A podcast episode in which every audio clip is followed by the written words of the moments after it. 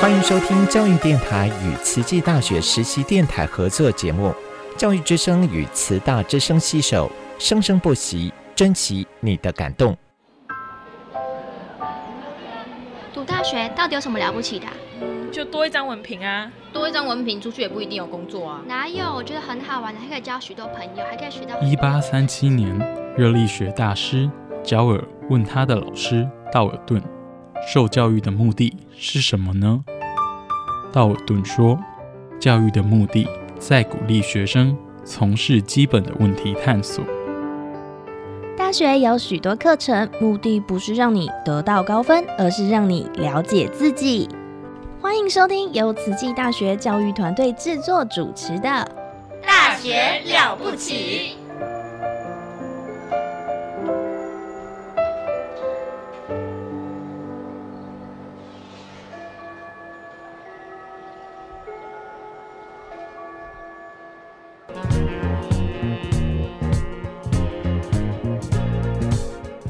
嗨，大家好，这个节目叫做《细菌漫播》，专门聊你不知道的细菌事。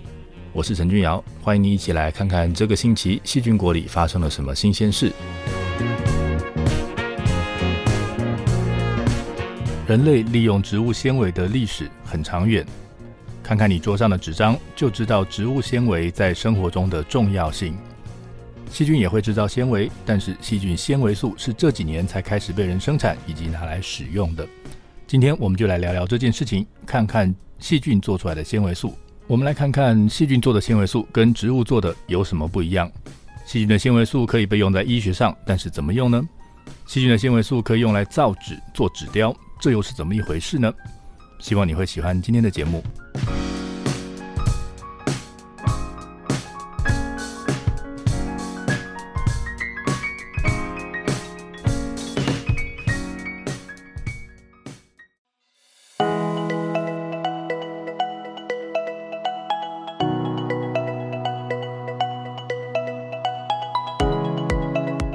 的纤维，它的主要成分是纤维素。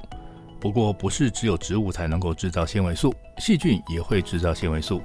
虽然在分子结构上，它们都是由葡萄糖接起来的长链结构，但是呢，这个长链之间的连接方法不同，所以就会让制造出来的这个纤维素的聚观结构看起来不一样。那当然，它的特性跟用途也就会不一样了。植物制造出来的纤维素，它是放在细胞壁里面。那植物在制造它的时候呢，还会同时做其他像是木质素这一类的多糖，所以呢，它在制造的时候就没有办法很纯。但是细菌在制造纤维素的时候，不会多做其他的东西，所以纯度就会比较高了，而且呢，弹性也会比较好。细菌制造出来的纤维素的分子，它结成的那个纤维素比较细。所以这样子一来呢，这个水比较容易在不同的纤维素之间流动，所以呢，它的透水性就相对来说会比较好。那植物制造纤维素的目的呢，是为了保护自己跟支持自己，把整棵植物撑起来。所以在巨观上来看呢，它们制造出来这些纤维素大概都会排成长长的结构，因为要支撑嘛。但是这个细菌呢，它要制造纤维素，它的目的不太一样。虽然它也是要保护自己，那但是这个细菌呢，它是一个一个的小细胞。所以，当他们在制造纤维素的时候，会包在自己细胞的周围。那他们的目的是要抵挡从外面来的攻击，以及要保水。所以，当你有一整群的细菌，他们在生产纤维素的时候，它们形成的纤维素在巨观上就会比较像海绵。那整块就是软软的结构，里面有非常非常多的本来有细菌住的小洞。那这样子一来呢，这个因为有很多的小洞，细菌的纤维素它的吸水跟保水的能力就会非常好，那可以达到百分之一千，那这意思就是它能够吸住这个重量十倍的水哈。那再来呢，我们来谈谈强度。如果你拿起一块这个细菌纤维素，它看起来会像是一个比较有弹性的果冻，那但是如果你今天想要把它扯成两半的话，你就发现，哎呦，它不像果冻那么脆弱，你会发现它会像乳肤一样有弹性，扯不断。那这个很耐扯的这个高杨氏系数这种特性呢，来自它在这个分子里面的氢键，那氢键彼此之间互相拉住，就增加了那个抵抗的力量。那这因为这个植物的纤维它比较粗，那细菌的纤维比较细，所以比较细呢就可以有比较多条，有很多的纤维彼此之间可以接触，所以细菌的这些细纤维之间的接触比较多，就提供了比较多的氢键。那这些氢键彼此互相施力，就有比较大的这个对抗拉力的这个能力。那再来就是细菌的这个纤维呢，它的纯度也比较高，所以每一条长链之间它都会呃就就比较没有杂质挡在中间，所以它们两条链对起来的时候，就很多很多地方的氢键位置差不多，所以就可以形成。那这样子它能产产生的这个抗拉扯的力量就会变得比较大。那这个细菌的纤维素呢，还有一些生产上的优点哈，那就是继承了那个细菌的优点。细菌呢，它很好培养，吃的东西少，很简单，然后它又长的速度非常快。所以呢，在实验室里边，你只要创造一个让细菌可以一直制造纤维素的培养环境，那你就可以开工厂来生产了。而且呢，你给它什么样的、什么形状的容器让它长，它就会长成什么形状。啊，还有一个很大的优点是在培养的时候，你可以加不同的成分，那这个成分呢就会包在这一团这个纤维素里面，就可以去改变生产出来的这个纤维素的特性。那生产出来的这一团这个湿湿软软的细菌纤维素，它可以拿来做什么呢？如果你想要用它来取代植物纤维来盖房子来造纸吗？那成本上它真的不太划算。所以这种新的材质呢，就要往有高附加价值的领域来努力了。等一下，我们就来谈谈我们可以怎么样来利用它。那以上的资讯呢，你都可以在维基百科上面看得到，Bacteria Cellulose 里面有写。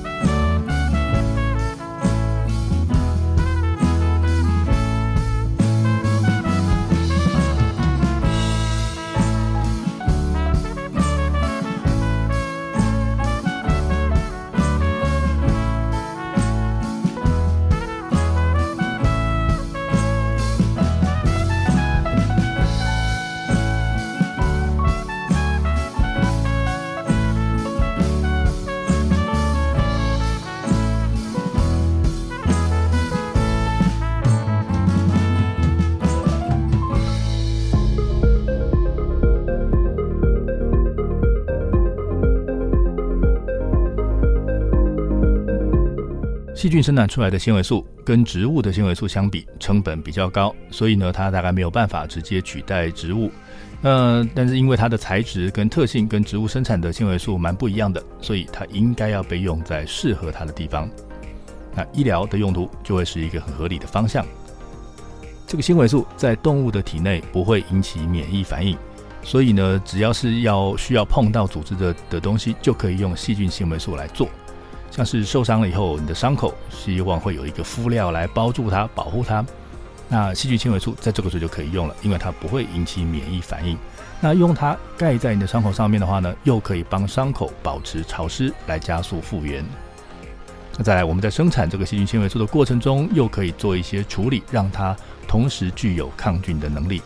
所以这样一来，你就会有一个可以保湿、可以除菌，然后又不会发炎的新敷料，听起来就蛮好用的。那相同的原理，其他要埋进身体里面的东西，比如说导管，那也可以用细菌纤维素来当做它的主要材质。那同样也是因为它不会发炎的特性了哈，所以用这个东西做成的导管埋进身体里面的话，就比较不会去影响到实验或者是治疗的结果。再来呢，是我们前面有提过，细菌纤维素它的阳式系数比较高，所以它可以抗拉扯哈。那这个刚好呢是。一个我们很需要的特性哈，像是膝盖，好，你的关节，这个关节里面的软骨呢，天天磨来磨去，它要面对的也是一样的考验。那所以一旦我们需要去修补软骨的时候，诶，这个细菌纤维素呢，可以就可以被拿来使用，用在这样的地方。好，那再来这个细菌纤维素呢，它容易吸水，它的通透性又比较好，所以经过一些化学修饰之后呢，你可以把药物放到细菌纤维素里面去。然后变成一个像胶囊这样可以把药带到身体里面的工具。那又因为这个细菌纤维素它的通透性还不错，所以呃它带进去的药呢可以从里面慢慢的渗出来，然后释放到外面去，所以它就可以被用来当做是一个比较长时间给药的工具。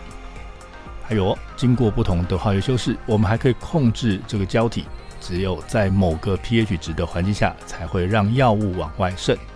那这样做呢，就可以让这一团药物，让它只到了身体的某个特定部位的时候，才会因为 pH 值的改变，然后释放药物，你就可以精准的给药。接下来我们换一个地方，我们到了口腔。口腔是一个细菌很多的地方，因为你吃东西留了很多的养分，那这些细菌呢，可能是会造成口腔疾病，像是蛀牙或者牙周病这些的疾病的病源。好。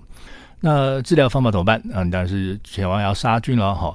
那但是不管你是请牙医帮你杀菌，或者是呢你自己用漱口水来杀菌，那都能够在短时间之内发挥除菌的功能，然后就没了。好，你没有办法每五分钟漱一次口吧？所以这些细菌呢不用多久时间它就会长回来，所以你的杀菌呢就没有什么功效。那你又不能说我涂一堆药在嘴巴里面，好了，因为你的口水会一直把药冲掉。那或者你吃个饭吃个东西也就会把这些药给弄掉。看起来就是一个麻烦的问题，诶，不过这个细菌纤维素这个时候就可以派上用场了。如果你可以用细菌纤维素做成的胶体，把它粘在牙齿上，让它慢慢的释放药物的话，那就可以在那边二十四小时持续的放出药物，那这样就会是一个比较有效的治疗方式。那我们这一路下来听到好多种应用细菌纤维素的方法。这些研究人员利用不同的修饰法去改造纤维素的结构，然后利用它的特性来作为医疗上的工具。未来我们应该还会看到更多的尝试，也希望这些发明能够有更多的应用，来帮助到更多的人。以上资讯来自 Frontiers in Bioengineering and Biotechnology 在二零二三年的研究报告。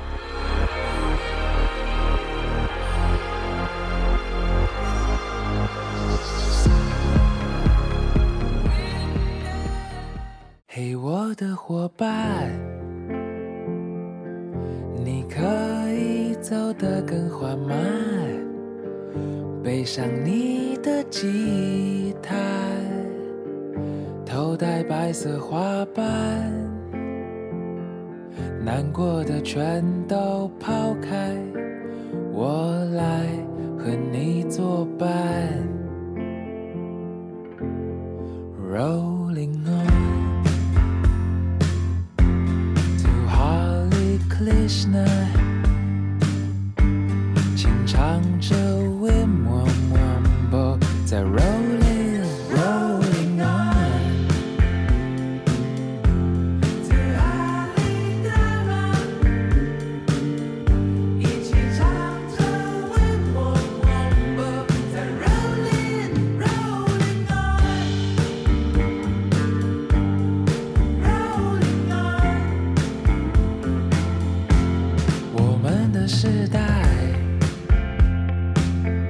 把掩饰当一种习惯，或许这个世界没什么值得期待，但那都与我无关。我是一个飞翔的笨蛋，人生本来该是一场狂欢。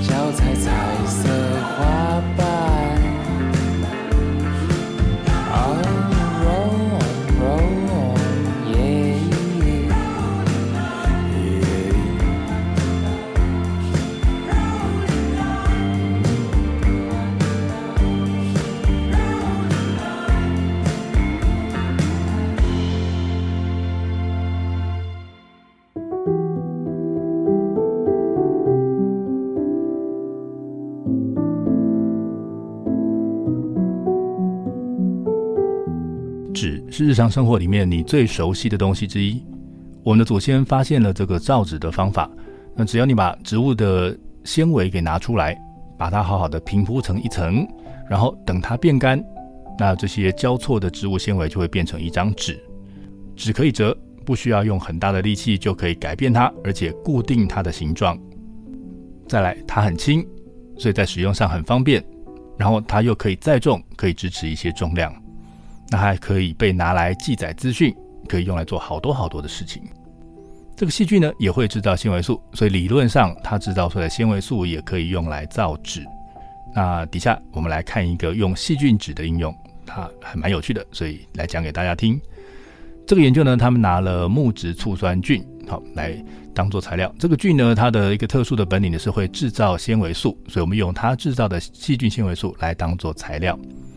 这群研究人员先把这个木质醋酸菌制造的细菌纤维素放在酒精里面，让它散开，然后呢，加进了一些二氧化系的纳米颗粒。二氧化系呢是沙子的主要成分，所以他们这样做等于是在纸里面放进了很细的沙。那接着只要把纸弄干固定，它就变成了一张砂纸。那这个纸里面的这些二氧化系呢，它挡在路上不让水进去，所以这样的砂纸就防水了。他们在制造的时候还在纸里面留了一些细菌，所以这样以后如果这张纸破了，你只要把它放回培养基里面，细菌就会开始生长，像织布一样把洞给补起来。所以这个纸是有自我修复能力的，还蛮厉害的。那他们做出这种新的材质可以拿来做什么用呢？我们先来想象一件事情：如果你今天把一张纸板快速的插进水里面，那有的时候那个来不及离开的空气呢，会会薄薄的一层铺在你的纸板上面，所以在某个角度上，你会看到你的纸板上面有一层空气，亮亮的会反光。那这是利用空气跟水的交界面，好，它的材质不一样，所以呢，你就会看到它能够反光。那科学家们发现，他们做出来这个细菌纸，好，它的特性跟刚才讲的这个纸板有点像哦。好，它表面也是会抓住空气，所以呢，也会有薄薄的一层来反射光波或者是反射声波。那这是一个有趣的特性呢，因为这样子做出来的工具就可以来控制声波或者是光波的方向。他们造出的这个细菌砂纸呢，它的厚度大概是二十微米，所以其实是很小的啊，等于十只细菌叠起来那么高而已。那这么薄的材料呢，可以用来做一些小东西。那可是你的材料这么小，那你要怎么样去操作它呢？他们就用了镭射来做精密切割，那就可以在这个纸上面做成超精细的纳米级的纸雕。不过为什么要做纸雕呢？这个精细的纸雕可不是为了要拿去展览，而是要做出一些能够在水里使用的微型的纸工具。想想看，如果你今天手上只有厚纸板，那你就很难拿这个材料来折出纸鹤。那现在科学家有了一个很薄很薄的防水纸，然后用镭射就可以把这个纸做成很多小工具，而且不管你想要切成什么形状，想要在什么地方开洞，用镭射都可以搞得定。这群科学家利用这样的材质，就做出了能够反射跟控制超音波的小工具。那未来这样的技术呢，可以制造一些用在精密仪器里面的零件。那而且这个材质因为是纸。然后它又很轻，然后又很薄，然后成本又便宜，所以未来应该是可以有不错的应用。以上的资讯来自 Nature Communication 在二零二三年的研究报告。